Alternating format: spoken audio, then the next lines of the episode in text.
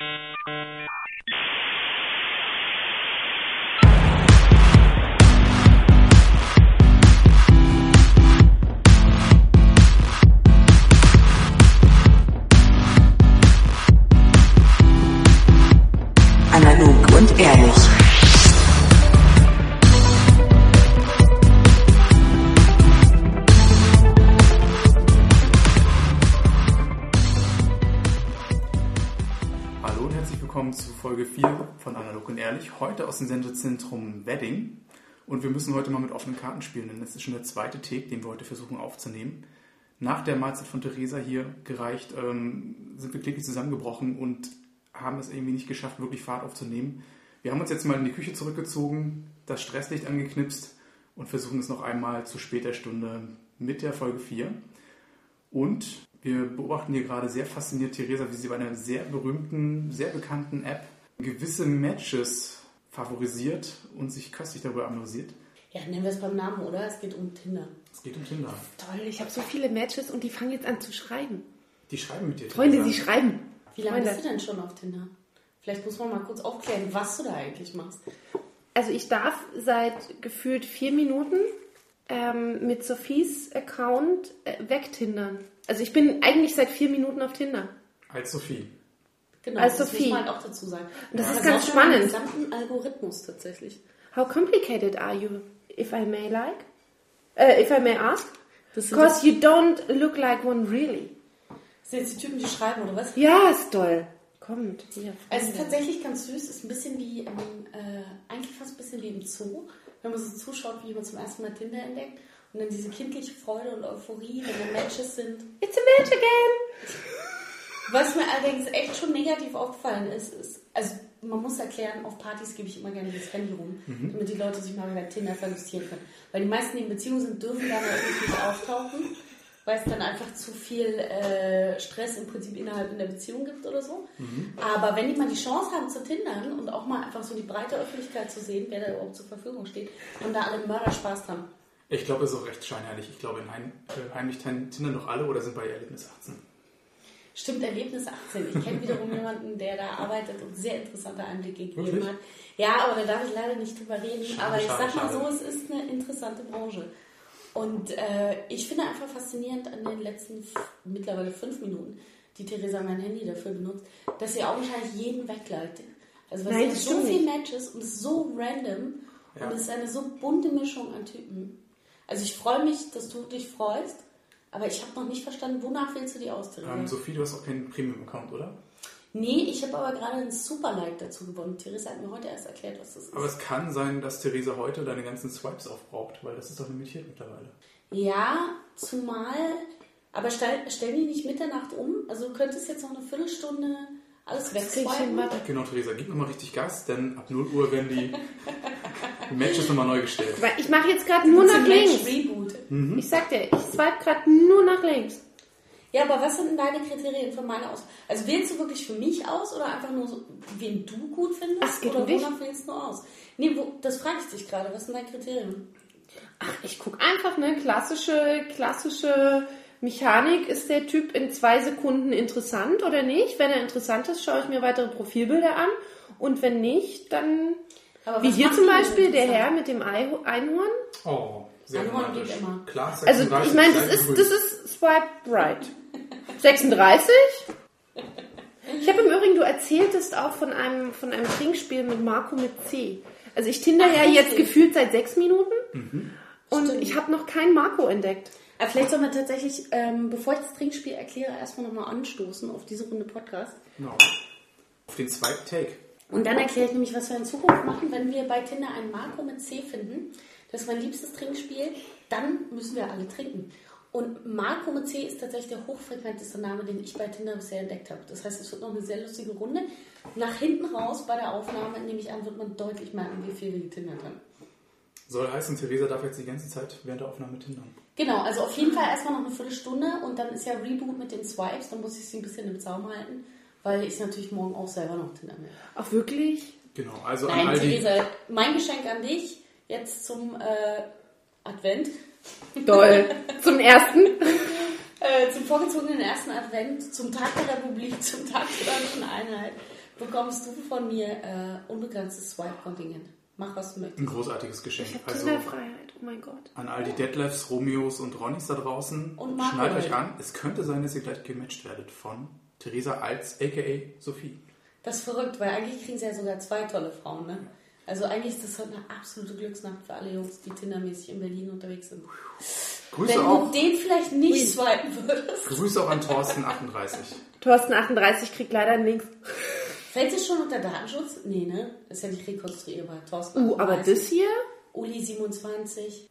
Also ich bin tatsächlich, ich benutze das ja nur als Unterhaltungselement auf Partys. in Das sagen sie alle. Das sagen auch die Nee, Menschen, ist die bei tatsächlich so. Ich kann das ganz sind. ehrlich sagen. Ja. Äh, ich habe noch niemanden von Tinder getroffen. Das erste Mal, als Soll ich ich das mit- glauben? Ja, kannst du gerne machen. Wir sind Okay. ja ehrlich zueinander. Ja. Analog und ehrlich, ich bitte dich. Okay. Ähm, tatsächlich das erste Mal irgendwie Tinder so mit einer Relevanz wahrgenommen habe ich, als eine gute Freundin von mir gesagt hat, sie findet diese ganzen Online-Dating-Geschichten interessant, hat es aber noch nie ausprobiert. Und sie hat das für einen eigenen Podcast, den sie auch betreibt, hat sie das mal getestet und hat wirklich, ich glaube, zwei Wochen alles weggetindert und OkCupid äh, angeklickt, was ging. Und hatte, glaube ich, fünf oder sechs Dates, um einfach mal zu schauen, wie diese Dating-Kultur da ist. Und das fand ich ganz spannend, dass sie das wirklich in die Realität übertragen hat, weil ich, ich habe noch nie jemanden dort getroffen. Was war Ihr Resümee? Äh, für sie war es nichts, weil die meisten, um das noch liebevoll zu formulieren, seien wohl gestört gewesen. Aber man hätte zum Teil auch interessante Leute kennengelernt, aber jetzt so wirklich, dass Funken geflogen sind, gab es, glaube ich, nicht. Ich hätte kurz einen Beitrag zum Gestörtsein. Ich habe hier gerade einen André, der R2D2 streichelt auf einer Veranstaltung. Ja, die Auswahl an Bildern ist tatsächlich relativ interessant. Bei den Männern gibt es da so empirische Erhebungen, jedenfalls meine, dass sie immer das vermeintlich beste Bild von ihnen als erstes haben. Dann haben sie was mit Reise oder Sport. Entweder Ja. Reise oder Sport oder dann Sport und dann Reise. Und äh, dann kommt meist noch was Geckiges. Also was Oder so Ladies im auf Arm. Tour mit ihren Jungs waren. Stimmt, und es gibt erstaunlich viele, die Mädels im Arm haben und du weißt immer nicht, Schwester, Cousine, Meistens die Schwester. Ex-Freundin. Meistens die Schwester. Also ein gängiges Bildmotiv unter den Herren ist ja gerne so ein Bild mit seiner Schwester aufzunehmen. Und André 39, der R2D2 streichelt, ich meine, er qualifiziert sich auch schon so ein bisschen als potenzieller Vater, nicht wahr? Ja, also Weil er streichelt. wie er dann den Roboter geliebkost hat. Eine gewisse Form von Zuwendung aufbringt, ob einem Objekt, ob einem Kind, das sei mal dahingestellt, aber Von der Größe her passte das schon, das stimmt. das war schon nicht ganz verkehrt. Aber sag mal, Sebastian, was hast du denn für Bilder ausgewählt? Ich weiß, du warst mal auf Tinder, ne? Das darf man ja verraten. Genau, also ich habe primär sehr, sehr gewählte Bilder ausgewählt, wie zum Beispiel ähm, meine Wenigkeit vor einem Holocaust-Denkmal oder im, mit einem Selfie im Spiegel im Fitnessstudio. Klasse. Da Auch von einem Auto, ne? Da habe ich, ich nicht zu da hab ich meistens versucht, mich deutlich abzuheben. Und ja, mein, mein Auto inklusive Kennzeichen habe ich auch sehr gerne dargestellt. Stimmt, das Also sind auch der- beliebte Motive. Der VW Polo mit dem Doppelauspuff. ja, und alle surfen immer und sind klettern. Why das not? Das tun sie wirklich alle, ja. Ja, das ist total faszinierend. Theresa, denkst du dran, äh, bei den Marcos mit C Bescheid zu sagen? Meine Kehle ist so Oh, it's a match! Was haben wir diesmal wieder? Benny, der sitzt vorm Rechner mit dem Telefon in der Hand und hat Kopfhörer auf. So, wonach hast du den jetzt ausgewählt? Das könnte auch ein Podcaster sein, oder? Ja, Ja, das sieht halt einfach nach einem reiferen, sympathischen Typ aus, der digital affin ist. So ein Gamer. Ich habe sowieso ein bisschen Angst, was du mit meinem Algorithmus machst. Ich fürchte ja, dass die Typen, die du jetzt swipest, dass die mir automatisch also nochmal ähnlich reinspülen. Ich finde schwer unterhaltsam so. Ich mache mir da halt nichts vor, dass da die große Liebe hinter dem Super-Like wartet, der jetzt neu ist. Aber ähm, solange Leute damit glücklich sind und ich sehe, wie du strahlst, Theresa, das ist augenscheinlich eine ganz neue Welt, die sich dir da erschließt. Das finde ich super. Ich finde das toll. Ich bin jetzt in der Tat kurz am Überlegen gewesen, wie ich es verargumentiert bekomme, mir ein Tinder-Profil anzulegen. Usability. Testing. Genau. Nee, ich kenne Leute, die tatsächlich beruflich Tinder-Profile haben, so absurd das klingt mal. Mag es durchaus geben. Also das finde ich völlig legitim, genauso wie ich aus beruflichen Gründen öfter mal ein Bier auf dem Schreibtisch habe. Finde ich ist auch voll okay. Und während Theresa so die Tinder-Algorithmen eruiert, muss ich mal ein Thema aus der letzten Folge aufgreifen. Und zwar haben wir ja, oder habe ich zumindest mit meinem Thema für einiges Unverständnis gesorgt. Ich sage nur Schnürsenkel. Wir haben das Thema nicht ganz zu Ende ausdiskutiert. Oh, das stimmt, du wolltest nochmal nachreichen, wie das Genau, und da gab es da gab's in der Folge der Sendung viele Menschen, die einfach betroffen auf den Boden geschaut haben, also wirklich, wirklich betrübt auf ihre Füße bei bestem Wetter und waren sich einfach nicht mehr sicher, was habe ich falsch gemacht, ist es jetzt richtig? Und Gibt es denn ein richtig und falsch im Schnürsenkelschnür? das war die ganz große Frage. Und deswegen müssen wir das Thema einfach nochmal aufgreifen. Unbedingt. Wir machen jetzt angeblich eine falsche. Warum falsch? Ich glaube, wir binden alle den Schnürsenkel falsch herum. Also es gibt eine Technik, die eigentlich ganz ähnlich der, der aktuellen Technik gleicht, aber ähm, die Schnürsenkel sind dann Hör stabiler. mal, ich habe letztens noch. Nein, sag doch mal sowas nicht.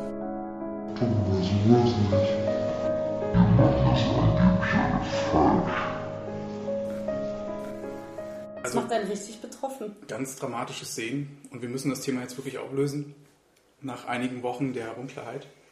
Und da gibt es einen TED Talk in der Tat von Terry Moore. Keine Ahnung, Ernsthaft? wer Terry Moore ist. Kennst du Zum ihn? Schuhe schnüren. Zum Schuhe?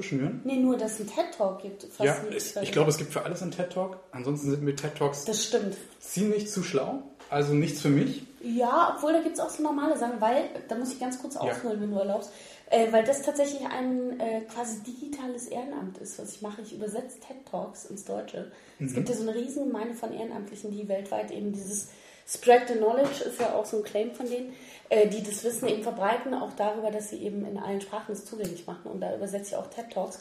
Und am Anfang, weil Englisch eigentlich meine Muttersprache ist, habe ich eben auch äh, mir leichtere Sachen gewählt. Also es gibt auch Sachen jenseits der ähm, Neuropsychologie oder Atomphysik, die man übersetzen und erklären kann. Das finde ich ganz gut. Und da gehört vielleicht Schuhe schnüren dazu. Spannend, weil da hast du definitiv einen TED Talk, den du wirklich übersetzen solltest. Und zwar, wie gesagt, von Terry Moore, der sich eben mit dem Thema Schuhe schnüren auseinandergesetzt hat. I'm used to thinking of the TED audience as a wonderful collection of some of the most effective, intelligent, intellectual, um, savvy, worldly, and innovative people in the world. And I think that's true. However, I also have reason to believe that many, if not most of you, are actually tying your shoes incorrectly. Now, now I, I, I know that seems ludicrous. I know that seems ludicrous. And believe me, I, I lived the same sad life until about three years ago. Uh, and what happened to me was I bought what, what was for me a very expensive pair of shoes, but those shoes came with round nylon laces, and I couldn't keep them tied. So I went back to the store and said to the owner, I love the shoes, but I hate the laces. He took a look and said, Oh, you're tying them wrong. Now, up until that moment, I would have thought that by age 50, one of the life skills that I had really nailed was tying my shoes. But not so. Let me demonstrate.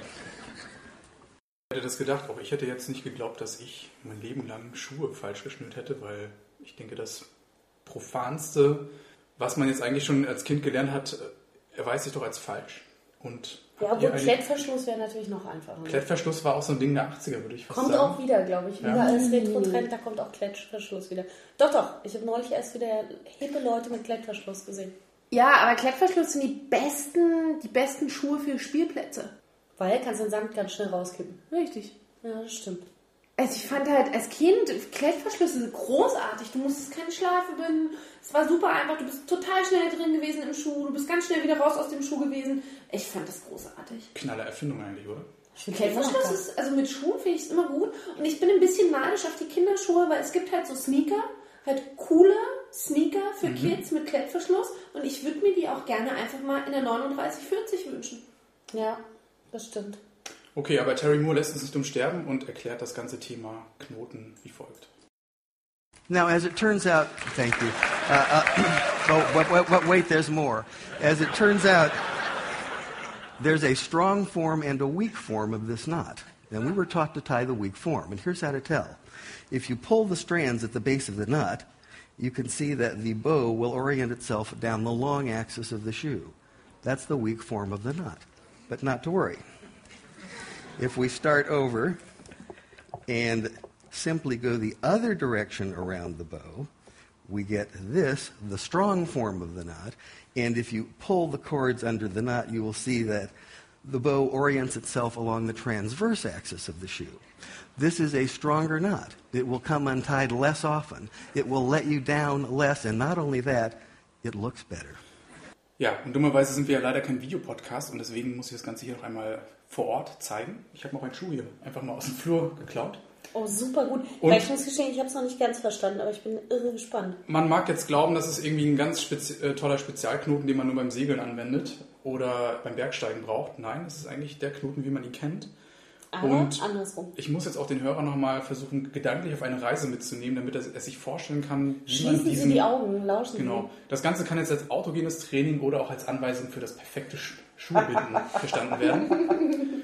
Also wir nehmen wie gehabt beide Sie. Enten? Enden in die Hand, kreuzen diese Ja. und binden den einen Senkel unter den anderen und schnüren ihn zusammen. Dann, Also der erste Schritt bleibt ganz normal. Alles wie gehabt. Okay. dann glaube ich, ich hoffe, es ist für alle auch das gleiche Vorgehen, nehmen wir meistens mit der linken Hand und Die legen eine ne? Schlaufe. Genau. Jetzt würde man den anderen Senkel nehmen und die über die Schlaufe legen. Genau. Und darin liegt der Fehler. Oh. Weil damit würde man die sogenannte schwache Form des Knotens legen. Man muss es einfach nur Schwach andersrum stark. Gibt es machen. eine diskriminierte Form der Schlaufe quasi? Man kann es machen, aber es geht dann wieder auf. Und wenn man jetzt einfach diesen Senkel nimmt und ihn unter die Schlaufe legt und andersherum bindet, Ja. hat man bereits die starke Variante des Knotens gebunden. Aber jetzt das ist das ganze Geheimnis. Und das für Männer, die manchmal auch wirklich einfach verzweifeln, wenn das, das Geschenkband Ja. schön aussehen soll. Das ist genau auch die Methode, wie das Geschenkband, wie die schöne Schleife mit breitem Satinband am besten aussieht auf einem Geschenk. Bist du da Profi? Ja. Wir hatten das ja das letzte Mal schon mit Ja. dem Dirndl. Ja. Auch so wird das Dirndl gebunden. Der, Es ist äh, einfach die schöne Schleife. Also ich muss gestehen, ich glaube, die größte Herausforderung darin ist gar nicht unbedingt die Technik selbst, sondern diese ähm, haptische Routine. Ja, also Dass diesen Impuls zu widerstehen. muss, Genau. genau. Deswegen habe ich das letzte Mal auch gesagt, dass ich es eine Zeit lang richtig gemacht habe, aber dann doch irgendwann wieder falsch, weil man ist es zu sehr gewöhnt und macht es nach dem alten Trott. Dabei ist es eigentlich nur ein Moment des Überlegens, um es genau andersherum zu binden. Okay. Und schon hat man das Problem gelöst. Und wie machst du es aktuell? Hast du es dir wieder antrainieren können in Vorbereitung der Sendung? In Vorbereitung zum Podcast habe ich es mir wieder antrainiert, es wieder richtig zu machen, aber bis dato hatte ich es auch wieder falsch gemacht. Also das Schöne ist, jetzt im Herbst und Winter hat man für solche Sachen auch mal wieder Zeit, weil Ja. man öfter zu Hause ist. Ich glaube, ich werde mich dem auch mal widmen, weil ich hatte ja letzte Sendung auch schon berichtet von dieser ganzen Seite, die sich Techniken zum äh, Dekorieren quasi der Schnürbänder äh, widmet. Und wenn man die dann kombiniert mit der richtigen Technik, ich glaube, dann hat man ein sehr ansehnliches Fußwerk. Mhm. Dekorieren hast du eigentlich auch so einen Lavanda-Shop oder bist du in dieser Szene unterwegs? Ich mache viel mit Serviettentechnik. Und äh, ich weiß Ja. nicht, Glass Window, kennt ihr noch? ja, Glasmalerei. Genau, Glass Window hieß es, glaube Ah, ich. okay. Also einfach nur doppelt gemoppelt. Nee, Window Color hieß es. Nicht Glass Window. Window Color. Kennt das noch Sehr, jemand? sehr schön. Ja, wo du dann so gelartige Elemente abgezogen hast. Genau, Oder? und dann konntest du quasi dein Fenster tätowieren, wie ich liebevoll sagte. Also das ist so nach dem Traumfänger, nach dem selbstgebastelten, so das, das zweitschönste, was man mir schenken könnte. Genau, und dann bleibt natürlich jetzt auch zur Weihnachtszeit nochmal zu empfehlen, der Weihnachtskalender aus Klopapierrollen, Mhm. die du alle übereinander stapelst, grün anmalst, sieht aus wie ein Tannenbaum, kannst in jedes Fach was reinlegen, kommt immer gut. Kommt immer gut. Toll. Aber du hast auch von Schleifenbinden im Kontext von Geschenke verpacken gesprochen. Wenn ich eins hasse, dann ist es wirklich Geschenke verpacken. Immer wieder diese Panik vor Weihnachten, vor irgendwelchen Geburtstagen. Wie packe ich Gegenstand XY ein? Da gibt es natürlich unglaublich viele YouTube-Tutorials. Aber ich glaube, das ist einfach nichts, was ein Mann wirklich gut kann. Oder kennt ihr Oh, Männer, die ist Sachen klar. wirklich Ja, aber Sebastian, der? Einzelhandel hat auch für dich extra Menschen organisiert, die vor allem samstags, primär auch freitags, im Einzelhandel stehen und für dich in der Weihnachtszeit Geschenke verpacken. Im Zweifelsfall halt immer auch eine äh, Tüte, ne? Das ist aber auch Das ist exakt die Zeit, in der gebrochen. mich so ungern bei einem Einzelhandel blicken lasse. Du bist eher so der Weihnachten-Online-Shopper, nehme ich an. Ja, Last Minute für unglaublich viel Zusatzgebühr, shoppend. Oder Prime-Kunde. Genau. Das ist ja auch das Überraschende, dass Weihnachten jedes Jahr kommt. Das ist wirklich überraschend. Ja, aber immer eher, als man denkt. Ne? Ja, Ja, das stimmt. Ich meine, schau, also wir sitzen hier kurz vor, vor Tag der Einheit. Ne? Also wir haben eigentlich noch ein bisschen Zeit. zweieinhalb Monate, roundabout. Ja, aber wenn ich mir überlege, ich bin schon die Hälfte gar nicht mehr in Deutschland, ne? Also ich komme dann schon in die Bredouille. Du Glückliche? Gut, aber du kannst Salami mit. Salami mit einer Aber Schleife. als Vegetarier Salami einführen, Pastrami? vielleicht einen schönen Büffelmozzarella. Nee, das ist keine schlechte Idee. Aber ich finde, dieses Einpacken macht total viel Spaß. Ich finde ja. sowieso, jemanden beschenken statt geschenkt bekommen, die meiste Zeit tatsächlich besser, wenn sich jemand dann freut. Also man muss denjenigen auch gut kennen, den man beschenkt, finde ich. weil nichts so schlimmer als ein Staubfänger von Leuten, die du nicht magst. So, das ist halt übel, fies. Aber ähm, wenn du was Schönes verschenkst, dann finde ich es noch toller, wenn du es dann eben auch wunderschön verpackst. Es Ja. kann ganz simpel sein oder irgendwie individuell, sei es mit dem berühmten Washi-Tape oder irgendwelchen Aufklebern oder gerne auch perverse Kritzeleien. Also da ist ja alles möglich, genau wie beim Überweisungsbeleg. So. Ich finde, wir sollten im Dezember oder im November auch nochmal so die Top 5 Quick-Fix-Tipps. Die Top 5 Quicks. Wir sind wieder bei Tinder, mag ich. Genau, Theresa, wie sieht es denn gerade an der Tinder-Front aus? Die Tinderfront zeigt mir gerade Golf spielende Menschen. Kannst du mir im Übrigen kurz, also wie gesagt, ich bin ja, ich bin ja jetzt erst gefühlt seit 10 Minuten. Aber sehr intensiv. Du bist wahrscheinlich jetzt schon intensiver auf Tinder unterwegs als ich in der gesamten Power-User in der Zeit. Tat. Ich bin, glaube ich, gerade wirklich zum Power-User geworden. Und wie gesagt, ich in meinem Kopf ist immer noch, oh Gott, wie toll das ist. Das ist auch so ein Ding, das, das tinderst du so weg, glaube ich. Was heißt eigentlich diese Menschen mit hier unten mit diesen sieben? Ach so, ja, es gibt noch eine Funktion, wo du sehen kannst, dadurch, dass das gesynkt ist mit dem Facebook-Account, kannst du sehen, was du an gemeinsamen Freunden hast. Und äh, das ist oft ein Indikator dafür zu sagen, äh, nee oder hm, ja. Also je nachdem, wen er kennt, wird er interessanter oder weniger Es kann aber auch sozialen Inzest verhindern. Das ist natürlich insgesamt in Berlin, wenn man jetzt viel unterwegs ist und viele Menschen kennt, jetzt Schwer nicht möglich. auszuschließen. Mhm. Also man begegnet ja doch auch oft irgendwie den gleichen Leuten auf Konzerten und Veranstaltungen. Geht euch das nicht so, selbst wenn die nicht zum Freundes- oder Bekanntenkreis gehören, dass ihr immer mal wieder die gleichen Leute auf Veranstaltungen seht? Gewisse Leute sieht man, ich finde es an dem Punkt sehr lustig und spannend, wenn man Arbeitskollegen oder doch Freunde, die sich da nicht so wirklich outen möchten, auf Tinder wieder trifft. Ja, also du meinst, von denen man gar nicht weiß, ob die eigentlich Single sind und dann plötzlich entdeckt man sie da und nimmt an, dass da wahnsinnig promiske Lebensstile stattfinden. Hast du viele alte Kollegen schon getroffen? Immer mal wieder welche. Und dann auch freudig äh, bejaht im Tindern oder verneint er? Sowohl als auch. Echt? Ja. Und was draus geworden? Ich glaube, es gab kein Match mit Leuten, die ich kannte. Oder die Nee? mich auch kannten. Nee, ich glaube, da war auch so ein bisschen die Angst, weil da so eine, gewisse, so eine gewisse Grenze auch überschritten ist. Ja gut, aber ich meine, die Leute sind da. Ja klar, aber es kann auch sein, dass sie einfach äh, wollen, dass man nach links swipet, sie in Ruhe lässt in ihrem privaten, das stimmt auch. Aber ich finde es dann mal einen lustigen Kommunikationskanal. Also wenn ich jemanden sehe, äh, den ich kenne, dann like ich die grundsätzlich quasi, weil man dann auch eine lustige Konversation über den Twitter-Nachrichtenkanal quasi hat und da chatten kann über eben genau Tinder. Was aber schon passiert ist, sind so Matches ein Haus weiter. Echt? Oder in einem großen Firmengebäude nur Das eine stell ich Etage höher. Das ist halt ein wenig näher, als man sich wünscht, aber das kommt in Berlin auch mal vor. Aber erst im Nachhinein schön. festgestellt? Oder dann schon erkannt? Nein, im Nachhinein festgestellt. Aber das ist doch schön, weil dann kann man das doch äh, analog und ehrlich gemäß in die Realität übertragen. Also dann ist es doch das schnellste und unkomplizierteste Tinder-Date, was man vereinbaren kann. Weil Jein. man trifft sich am Kaffeeautomaten. Ich möchte ganz Ja. kurz, Entschuldigung, ich, ich, muss, ich, ich bin völlig fasziniert. Ich glaube aber, ich möchte dir jetzt einen Kandidaten vorstellen, wo ich glaube, du hast einen gemeinsamen Freund, das kann nur unser gemeinsamer Lieblingsastronaut sein, der sich nämlich in einer Raumstation befindet. Also ich glaube, das, also das wäre jetzt ein potenzieller Kandidat, wo ich sage, oh, das ist ein Da ehrlicher, jetzt mal ein Like verteilt. Den hast du das ist ehrlich, Ja. das hast Ja. du nach rechts, das finde ich toll. Aber es ist kein Match entstanden. Nee, aber Ach, ich bin auch schade. lange nicht aktiv gewesen. Und wenn man lange nicht aktiv war, dann hat man relativ wenig Matches eigentlich, weil man dann im Algorithmus bei den Haaren auch nicht so auftaucht. Tatsächlich. Aber dafür habe ich ja jetzt schon ganz schön viele Matches. ja, weil du relativ wahllos auch alles Nein, weggeklickt das hast. stimmt nicht. Doch, also die Auswahl, Nein. die ich gesehen habe, entspricht jetzt nicht so ganz meinem Dating-Profil. Muss ja auch nicht, weil wir machen es ja eher für den Spaß. Was ich nur viel schlimmer finde, ist, ist, dass ich glaube, du hast vergessen, dass wir nach Marco mit C suchen, damit wir weiter trinken können. Ich habe noch keinen Marco mit C gefunden. Ich Das meine, für eine Lüge. ich meine, Nein, dass, das ist wirklich so. ich meine, dass Theresa auch die Grundeinstellung mittlerweile verändert hat von 18 bis 65 in einem Umkreis von 120 Kilometern. Also überprüf das bitte nochmal, wenn du dein Handy entgegennimmst. 62-jährige Matches aus Cottbus irgendwo oder so.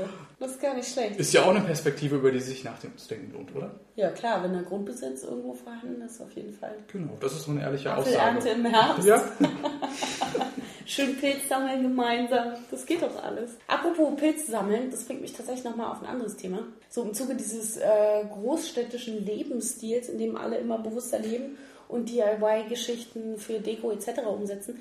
Wie ist das bei euch? Produziert ihr irgendeine Art Lebensmittel selber? Also angefangen mit, okay, malt ihr euren Kaffee oder macht ihr auch mal Nudeln selber oder macht ihr tatsächlich auch Sachen ein? Also jetzt tatsächlich, dass ihr Bolognese auf Vorrat kocht und irgendwie Marmelade, was weiß ich. Nee, also gibt es Sachen, die ihr selber produziert? Ja, also ich bin, ich bin großer Fan des äh, selbstgemachten äh, Granola. Das Müsli, oder was für uns? Das ist einfach nur Knuspermüsli.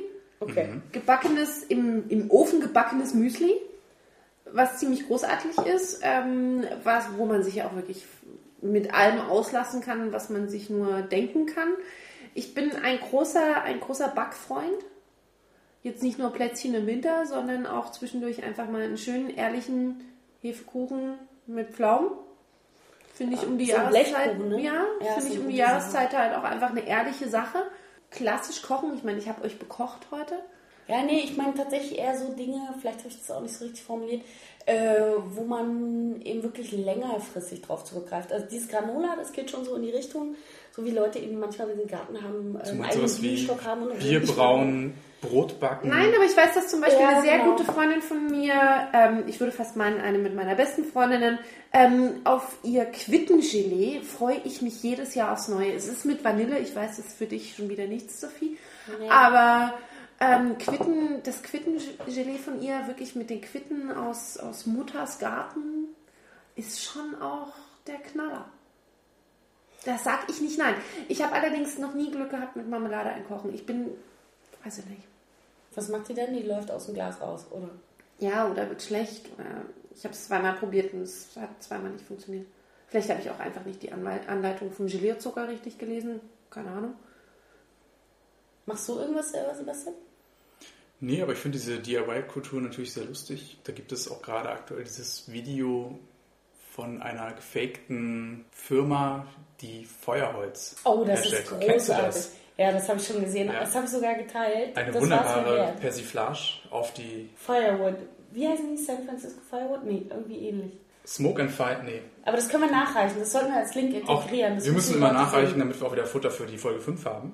Nee, das müssen die Leute auch sehen. Das mit so viel Liebe gemacht und ästhetischer äh, Anspruch steht da echt auch im Vordergrund. Genau, drückt aber so ein bisschen aus, wofür die DIY-Kultur gerade aktuell in der Internetszene steht, Aber nämlich magst du für kurz erklären, worum es in dem Video geht? Weil wir kennen es jetzt, aber die anderen vielleicht noch nicht. Genau, es geht um, um einen imaginären Betrieb mit bärtigen Hipster-Menschen, die sich damit beschäftigen, mit voller Inbrunst Feuerholz herzustellen, das Ja. dann zu horrenden Preisen, aber schick gelabelt, Voll. vertrieben wird. Und das Video beschreibt im Prinzip den ganzen Entwicklungsprozess und die sogenannte Leidenschaft, die sich darum spinnt, Feuerholz mit verschiedensten Werkzeugen wie Schleifpapier, Skalpelle. und so Skalpelle und so weiter so zu modifizieren, dass es ein, eine wunderbare Grundästhetik ergibt. Sie sehen aus wie Ausstellungsobjekte. Genau, und dann mit einem, in einem Bündel von drei Holzstücken zu A 1000 Dollar Ja. äh, vertrieben wird.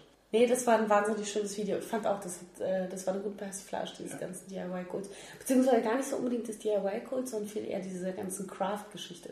Ja. Alles ist ja, heutzutage gibt es ja auch keine Eisdiele mehr, die einfach nur Eisdiele heißt. Oder Eisdiele Delfino oder was weiß ich. Sondern alles ist ja eine Manufaktur. Ob Kuchen, Oder ob. Schmuck, Ja, Alles ob was auch immer. Alles ist Manufaktur. Und das finde ich so anstrengend. Ich es bin- könnte auch einfach mal ein Laden sein. ich bin noch neulich in einem Vegetarier-Blog abgerutscht und ja, nichts gegen Vegetarier, aber es wurde alles in so einer gewissen Grundästhetik, die sich so den 30er Jahren annähert, äh, dargestellt. Also Leute so in so abgeranzten Wollpullovern, die gerade Äpfel pflücken und einen Kuchen backen, aber allerdings auch ein Smartphone in der Tasche haben. Und Das Beste aus beiden Welten. ja, ja, ist halt aktuell die Ästhetik, die heute zu DIY passt, aber auch irgendwie sehr stereotyp wirkt. Nee, das mit dem Feuerholz ist tatsächlich ganz schön. Aber hast du die Frage eigentlich schon beantwortet, ob du irgendwas äh, quasi auf Vorrat selber herstellst? Jenseits von Passwörtern? Leider nein. Ich glaube, Schimmelpilz ist eine Sache, die ich regelmäßig züchte. Das hatten wir schon mal Im Bad oder in der Küche? Im Gemüsefach? des Im? Gemüsefach des Kühlschranks. Oh. Aufmerksame Hörer haben es vielleicht aus Folge 2 Wenn bereits die Gurke mitgenommen. winkt. Ja. Ja, aber ansonsten bin ich da, glaube ich, nicht so unterwegs, muss ich zugeben. Echt? Aber wäre jetzt nicht so an hausmännischen Fähigkeiten, was du gerne noch dazulernen würdest? Doch, bestimmt kann alles noch kommen, aber im Moment leider nicht. Okay, das ist schade. Aber ich würde, Aber glaube ich, kein Bier brauen. DIY, das ist so ein bisschen, das ist so ein bisschen gerade untergegangen. Also so schlecht ist das ja jetzt auch nicht, ne? Würdet ihr euch nicht über ein selbstgemachtes Weihnachtsgeschenk freuen? Oder Geburtstagsgeschenk, als einfach immer nur gekaufte Dinge zu erhalten? Nö, das war gar nicht die generelle Kritik. Also ich glaube einfach, DIY wird ganz oft, also wenn man jetzt an Davanda oder so ein Krempel denkt, muss ich ganz ehrlich subjektiv zugeben, das ist halt oft eben wirklich mit Serviettentechnik oder Batik gemachte Kleinscheiß, der irgendwo zum Staubfänger wird und der mein Leben nur belasten würde, statt irgendwie funktional ist. Also da bin ich eher ein Fan tatsächlich davon, eine coole Kickstarter-Kampagne zu finden von so Gadgets, die irgendwie clever und innovativ sind, die man sich dann äh, entweder gegenseitig schenkt oder selber auch mal äh, rauslässt, wo man halt so coole, innovative Ideen unterstützt und nicht irgendwelchen shabby shack Design-Krempel. Also oft driftet das so ab in den Kitsch. Wenn es so funktionales DIY ist, finde ich super. Weil grundsätzlich ist es ja cool, man spart Ressourcen, irgendwie greift oft auch auf recycelte Materialien zurück und so. Aber äh, also so diese ganze DIY der Wanderkiste finde ich überhaupt nicht attraktiv. Nee. Wie ist bei dir, Sebastian? Hättest du gerne was selbstgemachtes? Das hast du mich schon mal gefragt. Achso, ob, ob. Nee, zu Weihnachten. Natürlich würde ich mich darüber freuen, wenn jemand etwas selbstgemachtes, abgesehen vom Staub, äh, vom, vom äh, Traumfänger oder was hatten wir vorhin? Glasmalereien. Ja. Bin ich natürlich erfreut, aber ich glaube, das mit dem DIY, also selbstgemachte Geschenke ist immer was anderes als dieses, dieses DIY, was wir eigentlich im Grunde genommen diskutieren, eben dieser, dieser Trend oder dieser Hype, jetzt gewisse Dinge per se unbedingt selbst produzieren zu müssen und den, den Konsum derer Dinge irgendwie zu verteufeln. Also ich weiß nicht, Bier selbst brauen, das finde ich schon ein bisschen übertrieben. Ich finde, wenn es Ja. unter dem Hashtag Neugier läuft, dann ist super, weil wenn man einfach so eine gewisse Grundneugierde hat, mit der man Sachen neu lernen will, dann ist das ja total cool. Aber ähm, ich finde jetzt auch, es muss nicht Zwang sein für alle Produkte. Nee. Genauso wie auch nicht alle Produkte unbedingt immer Bio sein müssen, weil das äh, kann man zum Teil monetär allein gar nicht leisten. So. Theresa hat gerade Kritik an meiner Red Bull-Dose. Ich bin ein bisschen verwirrt. Ja, Mobile Collect? keine Ahnung, steht halt drauf. Hab's halt gekauft. Ich hab's nicht selbst Vor gemacht. allem hast du ein, ein, eine Dose gekauft mit tschechischen. Ich weiß nicht, wo, wo hast du diese Dose her? Aus einem Späti, aber was Schlimmes, ich habe nie gerafft, dass man darauf auch Pfand kriegt. Ich habe die Dinge immer weggeworfen. Ach guck, 25 Das Cent. das 25 Zeichen, Cent, das? Ja, irgendwie vor allem alle. da ist das Zeichen, ja, nee, Ja. aber das hat nicht das Zeichen, äh, Zeichen, weil du hast eine tschechische Dose. Weißt du, dass es tschechisch ist? Es könnte auch Ja polnisch klar, jo- ja, oder polnisch. sein. Ja. Viel spannender ist doch, äh, wenn wir die beiden Diskussionen jetzt verbinden. Glaubt ihr, man kann äh, ein eigengebrautes Red Bull herstellen? Also es schmeckt ja so schon eklig. Wie wäre das dann selbst gebraut? Vielleicht besser. Naja gut, was, was braucht man dafür? Ein Huba Buba, den man in Sprite auflöst Genau. und nochmal ein Espresso dazu kippen. Das sollte ungefähr in die Richtung eines Red Bulls gehen. Mit Kohlensäure versetzen, kurz umrühren. Ich muss jetzt aber nochmal ein neues Thema aufgreifen. Wir waren ja vorhin bei Leonhard 38, der so einen gefegten Astronauten darstellt. Ja. Das hat mich zu dem Thema geführt, Himmelsphänomene. Und neulich war ja auch dieser Blutmond. Sprechen wir über UFOs, habt weil ihr ihn gesehen? X macht einen neuen Film. Nein, ich meinte jetzt wirklich eher reale Himmelsphänomene. Okay. Habt ihr den Blutmond neulich eigentlich wahrgenommen, gesehen? Also nicht Seid ihr um live. 4.30 Uhr aufgestanden? Also ich bin ja wirklich in der Tat dem, dem Gesetz gefolgt, Augen zu schlafen und habe Ja. das auch gerne genüsslich dann ab elf getan. Ähm, hatte ja dann aber äh, mit Stefan den nächsten Morgen ein kleines, einen kleinen, sehr, sehr müden Menschen hier am Küchentisch sitzen mit viel Espresso, der versucht hat, den Mond zu sehen, aber ihn nicht sah, weil ihn der immer noch mit Laub besetzte Baum vor unserem Balkon daran hinderte und er völlig frustriert dann, glaube ich, um 4.45 Uhr schlafen ging. Oh, das ist halt total traurig. Also Das wenn man schon. Das war wirklich traurig und Ja. das hatte mir echt leid. Aber der Laubbaum war halt immer noch. Also ich muss gestehen, ich stehe ja total auf so Phänomene. Mhm. Ich war nur einfach völlig fertig. Ich habe es rein physisch nicht geschafft, um die Uhrzeit nochmal wach zu sein. Weil ich hätte auch keine Möglichkeit gehabt, aus meiner Wohnung den Mond anzuschauen. Das heißt, ich hätte irgendwo rausgemusst. Und das Ja. inmitten der Nacht verfroren, das wäre irgendwie nicht so mein Ding gewesen. Aber ähm, ich fand ja allein schon die Sonnenfinsternis total großartig. Das war Da so habe ich sogar selber mit einem Staubsaugerrohr noch so ein äh, Guckelement gebaut. das war im April oder März diesen Jahres. Irgendwann so früher, ja, Ja. tatsächlich. Ich krieg's nicht mehr ganz zusammen, aber das war ganz großartig. Genau. Da haben wir uns als Gruppe versammelt im Görlitzer Park und es wurde richtig kalt und auch dunkel und so. Das war super. Wirklich? Ja. Ich habe auch Ich entgegen glaube, da, haben der Expertentipps. da haben wir eine unterschiedliche Sonnenfinsternis erlebt, weil ich glaube, so richtig hatten sie Berlin nicht wahrgenommen. Es wirkt so ein bisschen dunkler, aber man hat es nicht wirklich gesehen. Also hauptsächlich dunkel war es natürlich, weil ich immer durch dieses Rohr geschaut habe. Aber nichtsdestotrotz, äh, was wirklich merklich war, war, dass es deutlich kälter wurde. Habt ihr das in, zufällig in Erinnerung? Nee, ich habe nur in Erinnerung, dass wir, dass wir wirklich durch CDs geschaut haben und entgegen der Es war aber eher gefährlich, ne? Expertentipps immer noch Farben sehen und Teil des sehenden, der sehenden Gesellschaft sind. Also das mit den CDs war dann doch nicht so gefährlich oder man hat sich halt wirklich zusammengerissen und nur ganz kurz reingeschaut. Also das Tolle war, ein Freund von mir hatte wirklich noch die Brille äh, von der letzten Sonnenfinsternis dabei, die damals in einer TV-Zeitung irgendwie mitgeliefert wurde.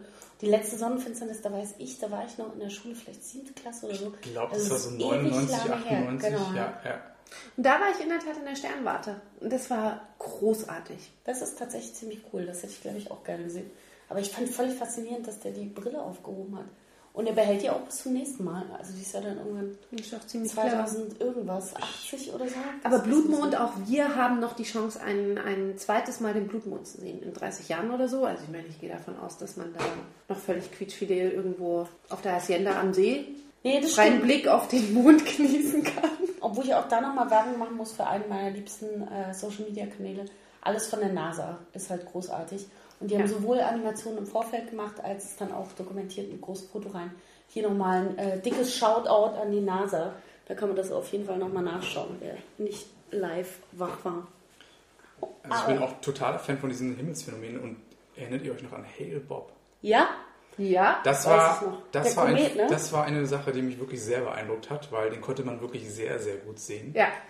Und ich Grün mag so ein bisschen dieses, diesen apokalyptischen Flair, der sich dann äh, darum spinnt. Dass es sein kann, dass er uns doch noch erwischt. Ja, und auch diese die Sonnenfinsternis damals, die war schon extrem beeindruckend. Also ich weiß nicht, Sebastian, wie es mit dir aussieht, aber ähm, ob du das erleben durftest, aber Sophie und ich hatten äh, just in diesem Jahr nicht nur das Vergnügen, fast dem Tod ins Auge zu blicken, sondern halt auch in der Tat ähm, Polarlichter. zu Polarlichter sehen. Ja. erneut zu sehen. Und das ist auch ein Moment, wo du dir wirklich denkst, okay, du bist halt wahnsinnig klein und da oben passieren Dinge, die einfach unfassbar sind. Ja, ich war leider zwar in der richtigen Region, aber irgendwie nicht zur richtigen Zeit vor Ort und ich habe nur manchmal ein leichtes Flackern wahrgenommen, aber ich glaube, das muss ein unglaublich erhabener Moment sein, wenn man Polarlichter direkt vor der eigenen Nase erblickt.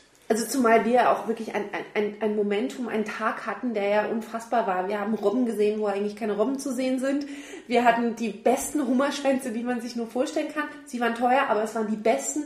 Und eigentlich sagte mir das Radar, und ich muss dazu sagen, ich bin ein ganz großer äh, Polarlichter-Fan, eigentlich sagte mir das Radar, "Mm, da wird nichts passieren. Aber die Einheimische hat uns das noch während, des, äh, während wir uns von ihr verabschiedeten in Island gesagt, ihr werdet heute noch was sehen. Und dann standen wir unter dem Auge des Polarlichtes. Ja, das war krass. Das war tatsächlich, wie man sich so einen Orkan oder so vorstellt oder so ein Tornado, der in der Mitte sich sammelt.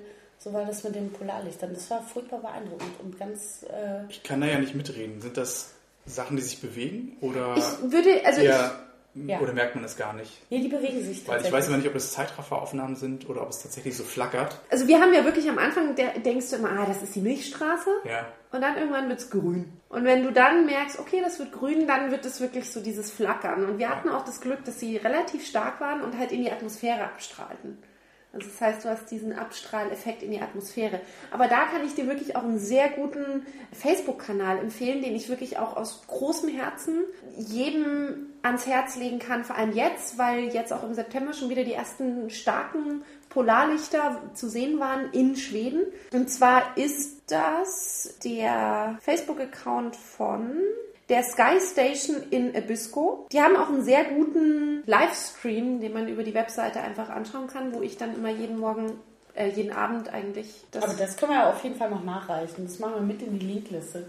Dieses Mal arbeiten wir wirklich viele Sachen auf. Wir haben auch den TED-Talk mit den Schnürsenkeln. Da gibt es einiges noch an Wissenstransfer in dieser Ausgabe von Analog und Ehrlich. Das finde ich super. Wir haben ja auch einen Bildungsauftrag hier im Sendezentrum Wedding. Das finde ich total gut. Ja, ähm, kurz nochmal zurückkehrend, nachdem wir darüber sprachen, dass morgen der Tag der Deutschen Einheit ist. Was ist denn euer Plan? Macht ihr irgendwas, um der gemeinsamen Republik zu huldigen? Geht ihr ans Brandenburger Tor zum Livestream mit Bands und Konfetti? Wer erwartet uns? David Hasselhoff? Ich weiß es gar nicht, muss ich gestehen, weil als Original-Berliner taucht man da eher selten auf. Ich gebe es zu, das mag arrogant klingen, aber ich kenne kaum Berliner, die zu solchen Veranstaltungen gehen. Ich war in meinem gesamten Leben einmal, glaube ich, zu Silvester am Brandenburger Tor. Sonst meidet man eher diese Großveranstaltungen. Ja. Aber so der Charakter der Einheit, zelebriert ihr das morgen? Nicht wirklich. Tut Nee. mir leid. Das Also ich sage immer ganz groß Danke, genau an den Moment und er werde wahrscheinlich genüsslich einmal Wäsche waschen mit Weichspüler Zur Feier des Tages. zur Feier des Tages. Ich habe da aber auch, das ist auch so ein bisschen so ein, so ein Familiending, weil ähm, als wir das erste Mal in den Westen fuhren, ist wirklich das Ding, was meine Mutter sich kaufte im Westen, eine 10 Liter Vernell Weichspülerflasche. Ich kann es bis heute nicht verstehen, aber sie stand mit ihrer 10 Liter Vernell Weichspülerflasche auf einmal an unserem Trabi und sagte, das möchte ich jetzt mitnehmen und dann roch auf einmal alles völlig anders, die ganze des Wäsche. Westens. Ja, das war halt wirklich so dieses Vernell, was irgendwie ihm zu Hause da völlig neue Welten aufmachte. Ähm, deswegen ist für mich wirklich dritter, zehnter halt immer, ich wasche ganz genüsslich Wäsche mit Weichspüler. Das war eigentlich Finde ich ein bisschen immer nostalgisch. Ähm, aber ansonsten nicht wirklich. Nee, ich möchte auch den Massen am Brandenburger Tor einfach nicht so. Ja, das ist ja auch nicht wirklich eine Option. Also ich muss gestehen, ich äh, schlag schon eine Brücke äh, quasi zum Besten. Ich fröne dem Konsum am dritten. Ich weiß, die Geschäfte sind zu, aber es hat sich so ein kleiner Ritus entwickelt. Äh, bei einer sehr guten Freundin und mir, wir fahren immer am 3. Oktober raus ins äh, Brandenburger Umland und da gibt es erstaunlich viele Einheitsflohmärkte. Also einfach an dem Tag gibt es Flohmärkte in ganz Brandenburg irgendwie. Und äh, speziell der in Bernau hat sich in unser Herz gespielt, ist auf so einem großen Baumarkt-Parkplatz. Äh. Und da findet man die skurrilsten Dinge und es ist wahnsinnig schön, da einfach zwei, drei Stunden spazieren zu gehen. Ab und zu Fachsimpeleien über äh, Salzstreuer, die aussehen wie Eulen oder irgendwelche Uhren oder Bilderrahmen, die in Gold und Silber zugleich zusammen noch mit Serviettentechnik gestaltet sind. Und das ist wahnsinnig unterhaltsam. Wir machen auch immer einen richtigen Soundtrack dazu, hören viel äh, Manfred Krug oder ähnliche ältere Baden und dann wird die Einheit zelebriert. Dann gibt es noch einen Kaffee auf die Hand, ein Stück Kuchen auf der Rückfahrt. So einen schlechten Und, äh, Filterkaffee oder? Ja, aber mit Milch gestreckt, das geht schon. Also er ist mit Liebe gebrüht, das merkt man auch an so einem Feiertag. Und äh, das ist alles, was ich brauche.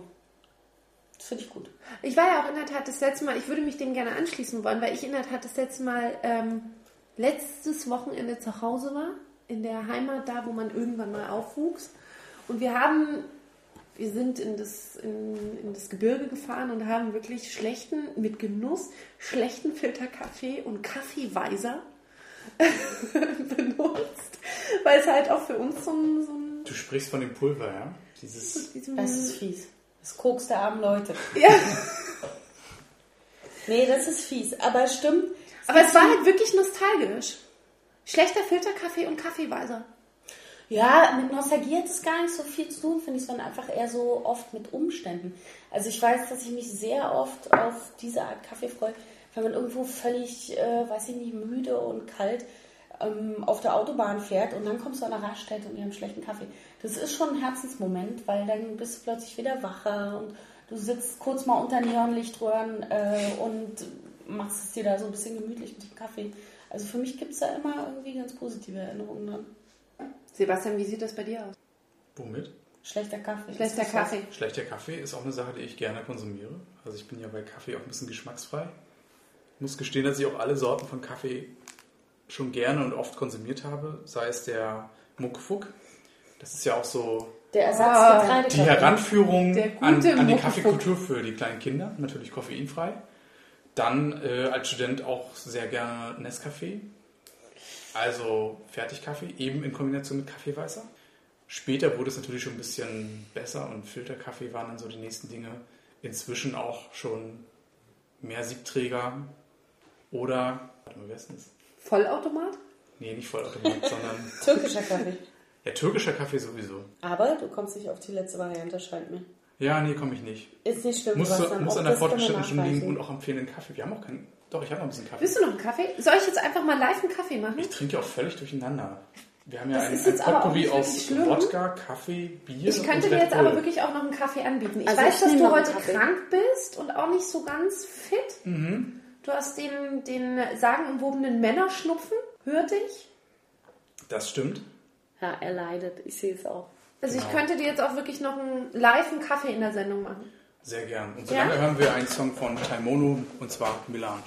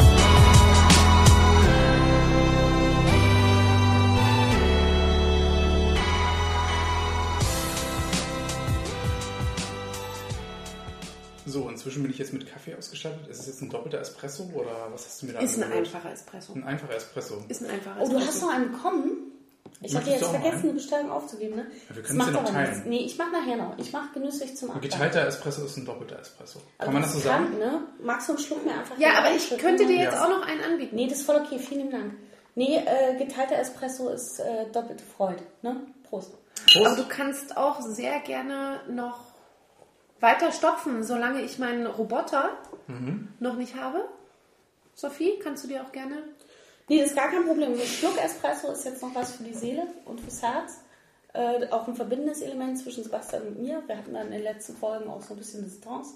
Deswegen finde ich das eigentlich eine schöne Geste. Ja, mal gemeinsam so ein Espresso trinken sollte jetzt auch mal so ein bisschen Das habe ich zusammenschweißen. Voll. Apropos äh, zusammenschweißen, was ja die Hörerschaft immer zusammenschweißt, ist der unbedingte Wille, die Themenkärtchen zu hören am Ende jeder Sendung.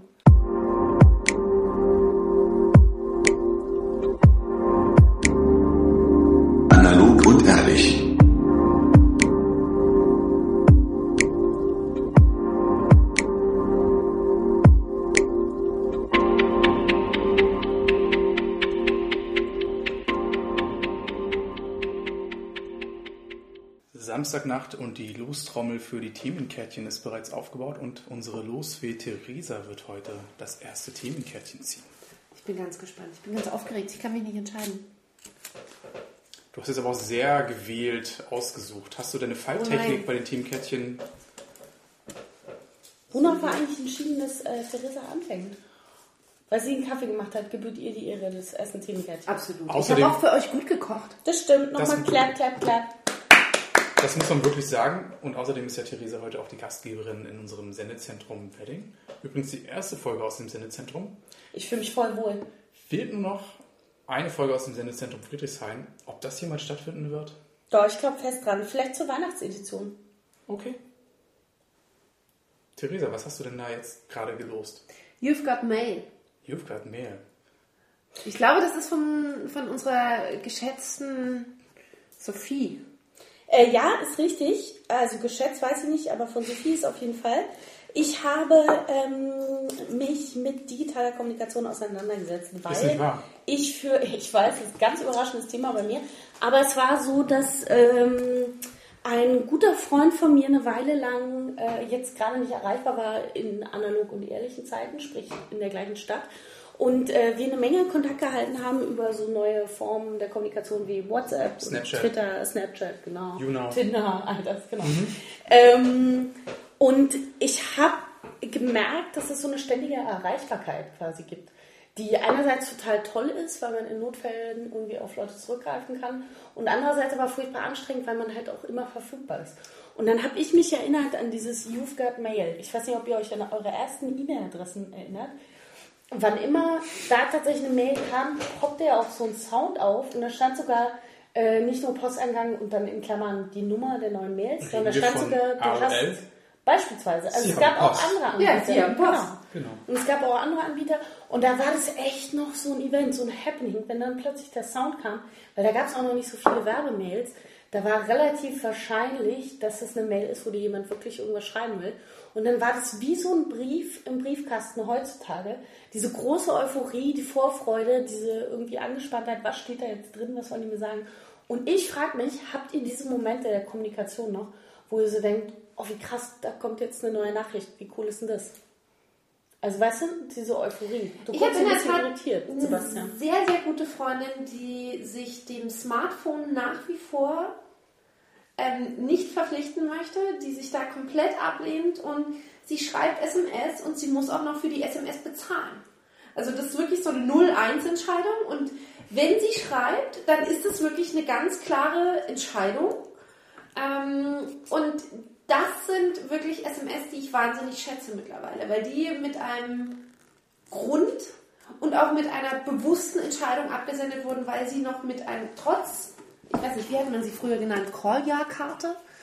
Ähm, Die Prepaid-Karten. ja, genau, diese Prepaid-Karten, weil sie halt auch wirklich noch in der Tat für jede SMS bezahlt, was völlig unvorstellbar ist für uns, weil wir mittlerweile mit unserem Telefon völlig verheiratet sind, WLAN, Hotspot, whatever. Das hat sie alles nicht und da ist diese Eins-Entscheidung, ich schreibe eine SMS, auch noch wert. Und diesen Wert erkenne ich mit jeder Nachricht von ihr an und das finde ich großartig.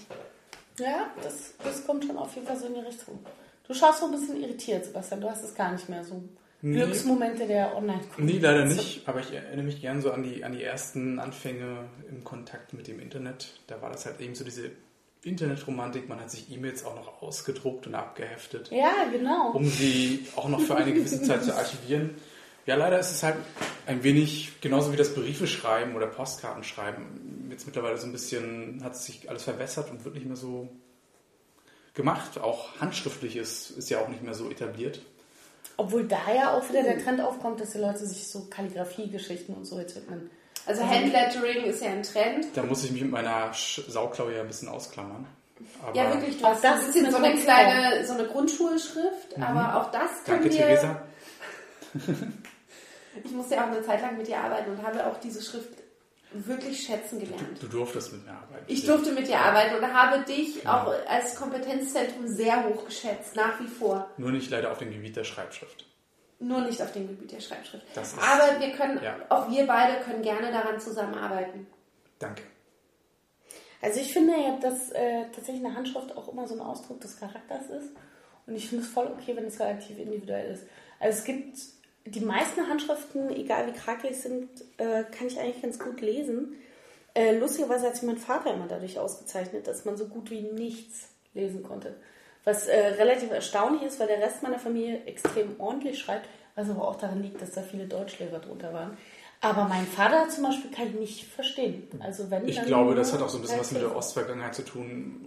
Das hätten ja andere mitlesen können. Also man musste ein wenig verschlüsselt schreiben. Kodierung durch Handschrift. Und deswegen hat man mit einer gewissen Art von Schreibschrift das Ganze verschlüsselt, richtig. Das finde ich gar nicht schlecht. Nee, das finde ich ein gutes Statement. Das Ja. nehme ich mit und denke nochmal drüber nach. Wer ist denn jetzt als nächstes dran? Ja, wahrscheinlich im Uhrzeigersinn, oder? Uhrzeigersinn, das Oder du, wir es im Gentleman-Style. Du könntest mich auch vorlassen. Aber jetzt habe ich es anmoderiert, das wäre so ein Almosen, will ich nicht. Wie geht Mach die du. Uhr? Ich glaube, jetzt wäre ich dran, richtig? Ja. Okay. Ich weiß nicht, ich habe äh, zum 18. eine, eine Flickflack-Uhr bekommen und kann nach wie vor keine analogen Uhren lesen. So viel zu analog und ehrlich. Analoge Uhren sind, bin ich ganz ehrlich, nicht meins. Wie es das Schicksal möchte, sehe ich gerade meine wunderbare Schreibschrift auf dem nächsten Themenkärtchen. Du hast sie selber erkannt. Das, Das da heißt peinliche Hobbys. Es muss nicht unbedingt um Hobbys gehen, die wir jetzt aktuell ausüben. Aber gibt es gewisse Hobbys oder Leidenschaften aus der Kindheit, die so ein bisschen spießig, bieder oder peinlich waren? Oh ja, ich hatte in der Zeit wirklich mal so eine Phase, da hat man so Das, da hast du mit so einem Wachsbügeleisen so Wachsbilder gemacht. Das kenne ich nicht. Ich weiß nicht mehr, Das wie das du hieß. erklären, also glaub du hattest dann so ein, so ein, so ein spezielles, so ein Bügeleisen und da hast du mit so Wachs, mit so einem speziellen Wachs für dieses Bügeleisen so da drauf rumgemalt und dann hast du so Bilder auf so speziellem Papier gemacht und so. Da hatte ich wirklich mal eine Phase, ich weiß auch nicht mehr, das reiche ich auch gerne wieder in, als Link nach, wie das hieß. Ich weiß wirklich nicht mehr, aber ich habe dann so Wachsbügelbilder erstellt. Das kann man sich eigentlich vorstellen wie das Batik Window auf dem. T-Shirt. Nee, wie das Batik auf dem T-Shirt, so sah das dann auf so einem Papier aus. Ähm, das ist mir wirklich in der Tat ein peinlich. Also ich meine, gut, jetzt ist raus, ne? Habe ich getan. Ganz früher DIY-Trend. Es geht aber auch nicht um Waxing, ja? Aber Also ja, um- es um- ging auch nicht um Brazilian Waxing. Also ich habe da jetzt auch nicht Landing Stripe oder irgendwas anderes Ja. produziert. Nein. Ähm, es hatte wirklich schon einen kolorierten Faktor auf einem Papier erstellt mit einem Wachsstift und einem Bügeleisen. Ich glaube, das schreit auch so danach nochmal als der Wandershop wieder aufzuerstehen. Ich weiß nicht. Ich Also glaube, es gibt einen Markt dafür. Ich glaube, alles, was kommt mit wieder Liebe auch. gemacht ist, ja. Alles mit, ja, auch Waxing mit Liebe. Why not? Gerade wie gesagt, es passt zu dem DIY-Thema. Ich habe mich aber dem sehr schnell abgeschworen. Peinliche Hobbys. Ähm, würde mir auf Anhieb gar nicht so viel einfallen. Also was retrospektiv gesehen wahrscheinlich relativ peinlich ist, ist, dass ich in meinem Kinderzimmer eine Schrankwand hatte, die ein Stück nach vorne extra gestellt wurde, damit man neben dem Schrank vorbeilaufen konnte und hinter dem Schrank nochmal einen 50 cm breiten Gang hatte. Und das war mein Kelly Family Gang. Da habe ich sämtliche Poster, die in der Bravo von gefühlt 1991 bis 2018 von der Kelly Family erschienen sind, äh, da hatte ich quasi einen kleinen Kelly Family Tempel. Und ich denke, das fällt schon unter Kategorie peinliche Hobbys. Ja. Wenn nicht gar ein bisschen gruselig auch. Peinliche Obsession. Ja, aber ich habe mich gefangen. Also ich bin ein gut eingegliedertes Gesellschaftsmitglied. Was ich jetzt noch lernen muss, sind so Geschichten wie die Schuhe schnüren, aber ähm, ich bin auf einem guten Weg. Ich habe mich erholt. Du hast auch mittlerweile einen guten Musikgeschmack. Also es ist alles rehabilitiert. Als Kind finde ich das völlig legitim, muss ich sagen. Also das ist schon okay. Aber Sebastian, woher kommt denn das Thema? Möchtest du was mit uns teilen? Ist mir spontan eingefallen. Hast du denn selbst eins? Ich habe natürlich auch peinliche Hobbys ausgeübt. Und zwar habe ich damals Briefmarken gesammelt. Ach, schau. Als, als ganz junger Bub. Oder mit Metallbaukästen irgendwelche Dinge gebaut. Das sind natürlich so Leidenschaften, die heute vielleicht nicht mehr so angesagt werden. Aber ist doch super, dass so diese Bastler-Ingenieurkultur früher schon dafür interessiert, wie Dinge funktionieren. Das spricht für eine gewisse Neugier. Ich finde das super. Bisschen, bisschen nerdig war das schon. Jetzt der Modellbaukasten oder das Schon ein richtiger, Metallbaukasten.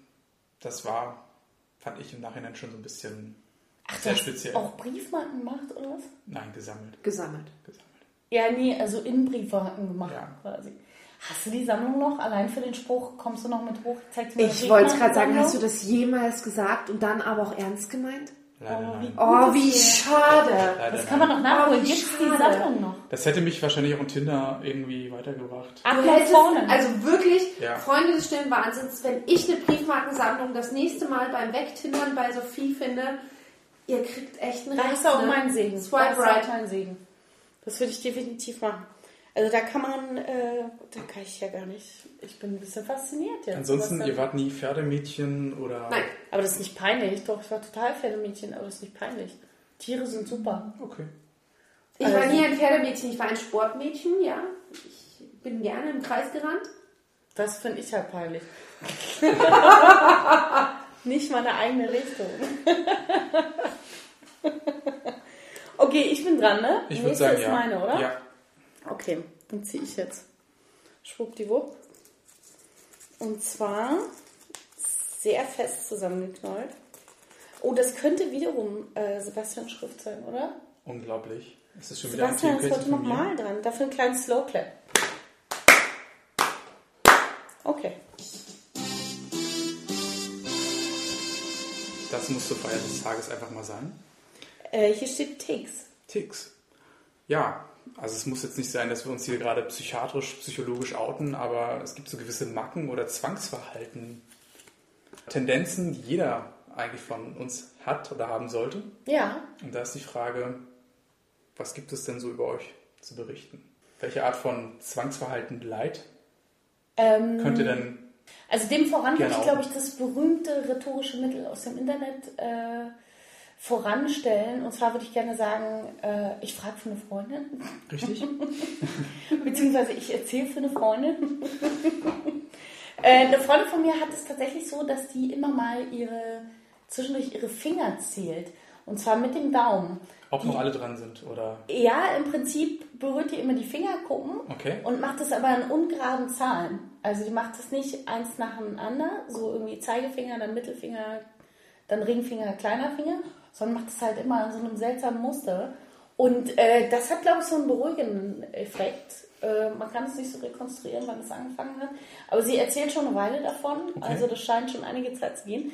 Und äh, die gleiche Freundin, erstaunlicherweise, äh, hat auch, ja, es ist, bei der ist einiges los. Die hat äh, auch die seltsame Angewohnheit, dieses Ding, was man öfter schon hört, wenn irgendwo Bodenplatten sind, versuchen nicht auf die, auf die Kanten oder auf die Kanten zu kommen. Ja. Oh, auf die ist- Striche, auf das die ist Trennlinien, genau. Aber das ist eher, glaube ich, so ein sportlicher Aspekt, weil ich weiß nicht, wer von euch mit seinen Geschwistern äh, das berühmte Spiel Lava immer Oh, gespielt The hat. Floor is Lava. Das Genau. ist großartig. The Floor is Lava spiele ich Ja. auch heute noch gerne, Ja. kommt allerdings nicht so gut an bei anderen Gastgebern. Aber äh, vom Sessel auf den Couchtisch, dann aufs Sofa, von da auf den Kleiderschrank, äh, weil der ganze Boden mit Lava bedeckt ist.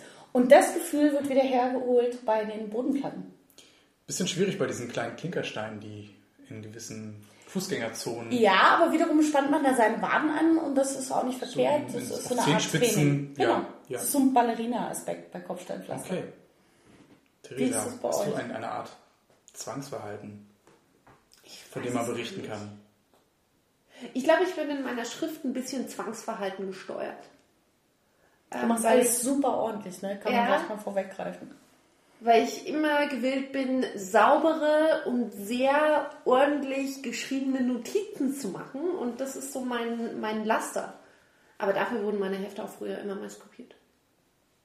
Das war die Auszeichnung. Das war die Street Credibility der Schulzeit. Dass Eigentlich die Hausaufgabenhefte kopiert wurden. Ja.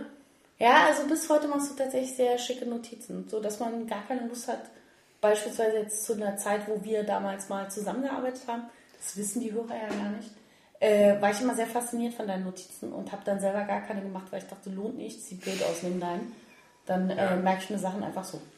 Theresa schreibt wie, ged- wie gedruckt, hat auch, glaube ich, Wingdings erfunden und Ja. Comic Sans. Ja. Ich glaube, nein, Comic Sans nicht. Ja. Das nehme ich jetzt fast als Beleidigung. Gibt es Tant Tantiemen für die Benutzung von Fonts? Wie cool wäre das denn? Stell dir mal vor, was der Erfinder von Comic Sans an Geld reinspülen Ja. würde mit Kinderflohmarken, Ich meine, ich mein, wie sonst erklärst du dir gerade diesen Palast, in dem wir gerade sitzen? Ich glaube nicht. Und ich Der denke, Reichtum des Comic Sans. genau, ich, ich denke, dass Theresa an Comic Sans richtig gut verdient und es uns nicht sagen möchte und sich doch immer noch als bescheidene. Ich glaube, die Nutzer die Festangestellte- bekommen gerade wirklich einen falschen Eindruck meiner Handschrift. Es ist keine Comic Sans. Ja, aber Da fühle ich was mich ja wirklich fast degradiert. Nee, aber was ihr zumindest äh, beide habt, sowohl Comic Sans als auch deine Handschrift, ist, es ist mit viel Liebe gemacht. Also ich meine, man kann über Comic Sans Auch eine Schrift ist mit viel Liebe gemacht, ja. Comic Sans hat auf jeden Fall einen Nutzen. So ja, aber es Comic Sans ist, ein, ist eine Witzfigur. Nee, das ist in sich authentisch. Dieser Kinderkuchenbazar funktioniert Ich nur glaube, mit der Schriftart. da fühlt sich auch Comic Sans miss, manchmal so ein bisschen missverstanden. Voll. Ich möchte Ja. eine Lanze brechen für Comic Sans. Ja, Vielleicht sollten wir den auch mal einladen als Gast in die Sendung. Wir wollten ja irgendwann tatsächlich auch mal mit Gästen anfangen. Den Comic Sans Erfinder. Ja. Ich würde ihn gerne mal kennenlernen. ja. Und würde fragen, was seine intrinsische Motivation war, eine Comic Sans zu erfinden.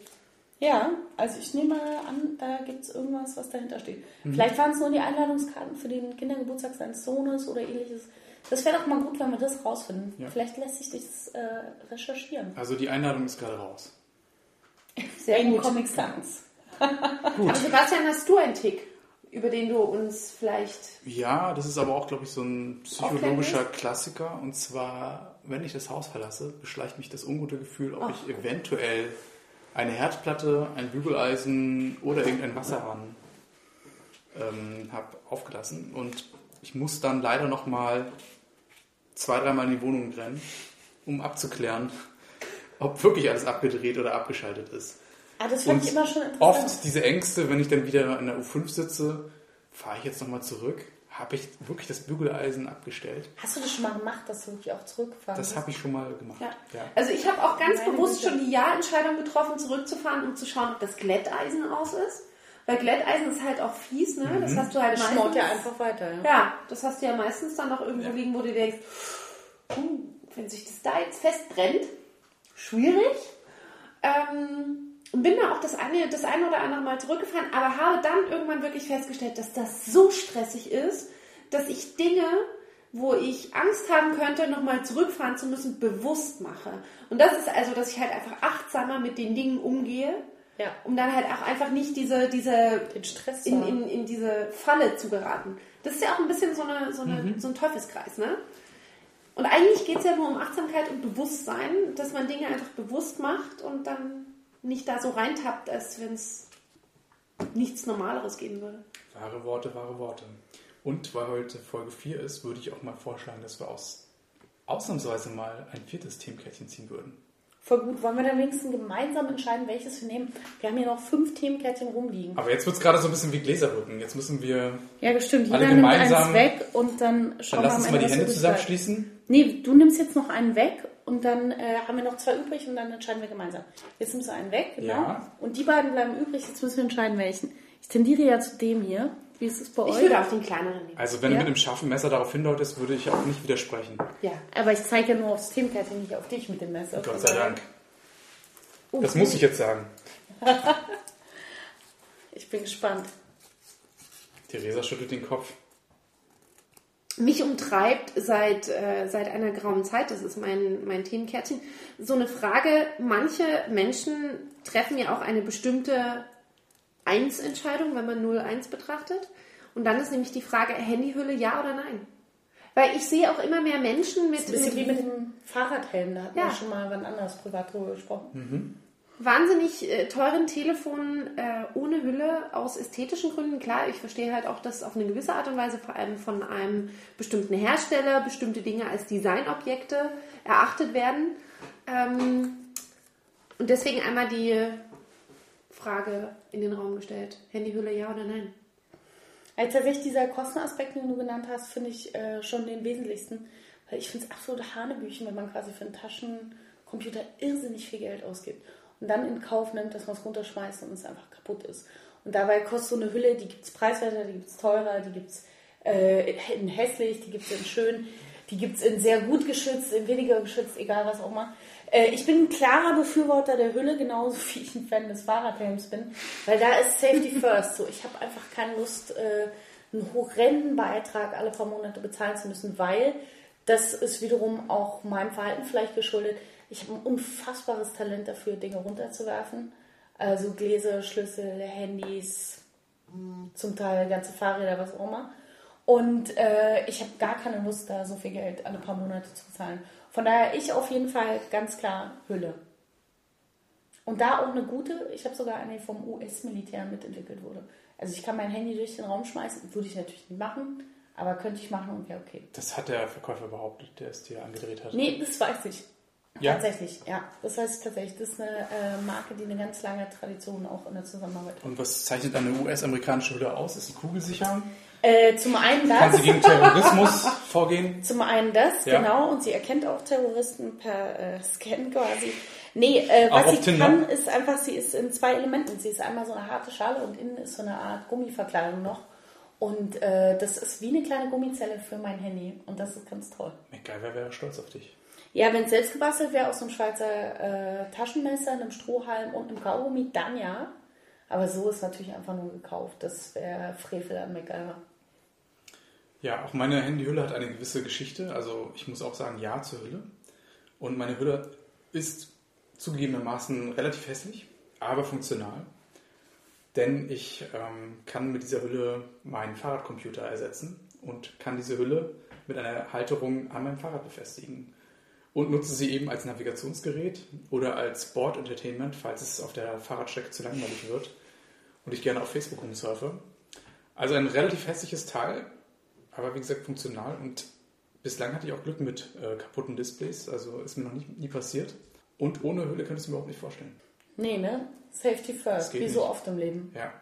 Äh, ich bin auch ein absoluter Hüllenverfechter. Ich habe letztes, nein, Anfang dieses Jahres leider einen großen Verlust meines Telefons aufgrund einer fehlenden Hülle machen müssen und es war wirklich ein Totalschaden, den ich damit verursachte. Und ich finde es auch faszinierend, weil die Leute schützen ihre iPads und ihre MacBook Pros und alles drum und dran und dabei kosten die halt einfach nur 300 Euro mehr als das Telefon. Und das finde ich schon faszinierend. Also Laptop-Hüllen sind irgendwie absolut im Trend, aber Telefonhüllen nicht. Weiß ich nicht. Ich habe einfach aus meinem Schaden gelernt, den ich verursacht habe und den Kauf eines neuen Telefons damit auch rechtfertigen müssen und werde nie wieder mein Telefon ohne Hülle versehen. Was ich allerdings zugeben muss, ist trotzdem auch menschliches Versagen meinerseits, wenn es um den Schutz meines Telefons geht. Was ich zum Beispiel nicht habe, ist so eine Folie auf dem Display, weil wenn ich probiere, die aufzubringen, dann sieht es so aus wie bei anderen Leuten Window Color in den 90ern. Also es ist einfach Kraut und Rüben irgendwie schräg gelegt. Das äh, hat nichts mit der Realität zu tun, was ich da drauf klebe. Äh, darunter fangen sie Haare, Luftbläschen, das ist schräg. Das ist alles nichts wert. Ich hätte gerne, also mhm. sollte einer der Hörer dieses unfassbare Talent besitzen, ähm, diese Folien akkurat aufkleben zu können, dann sind wir gerne dafür empfänglich. Also ich zumindest. Ich würde auch alternativ dafür mal erzählen, wie meine Handyhülle so funktioniert. Vielleicht kann auch Theresa was mit Wachs aufbügeln. Das wäre zum Beispiel toll. Wenn ja. das ginge, dann könnte man ja auch da farblich applizieren. Das wäre klasse. Genau. www.derwander.de slash Theresa. Da kann man seine Handyhüllen jetzt auch mit Wachs verziert von Theresa individuell, individuell gestaltet bekommen. Klasse. Personalisierung ist sowieso ein Trend. Voll. Total. Dann noch eine kleine Comic Sans Botschaften darauf. Nee, das ist schön. Da haben wir direkt auch eine äh, Weihnachtsgeschenkidee. Es ist genau 0 Uhr. Genau gesagt, fast 1 Uhr Nacht und deswegen ist es jetzt auch Zeit, die Folge 4 abzuschließen. Und wir bedanken uns fürs Zuhören und freuen uns auf die Folge 5. Hoffentlich in aller Bälde und verabschieden uns. Tschüss. Tschüss. Ciao.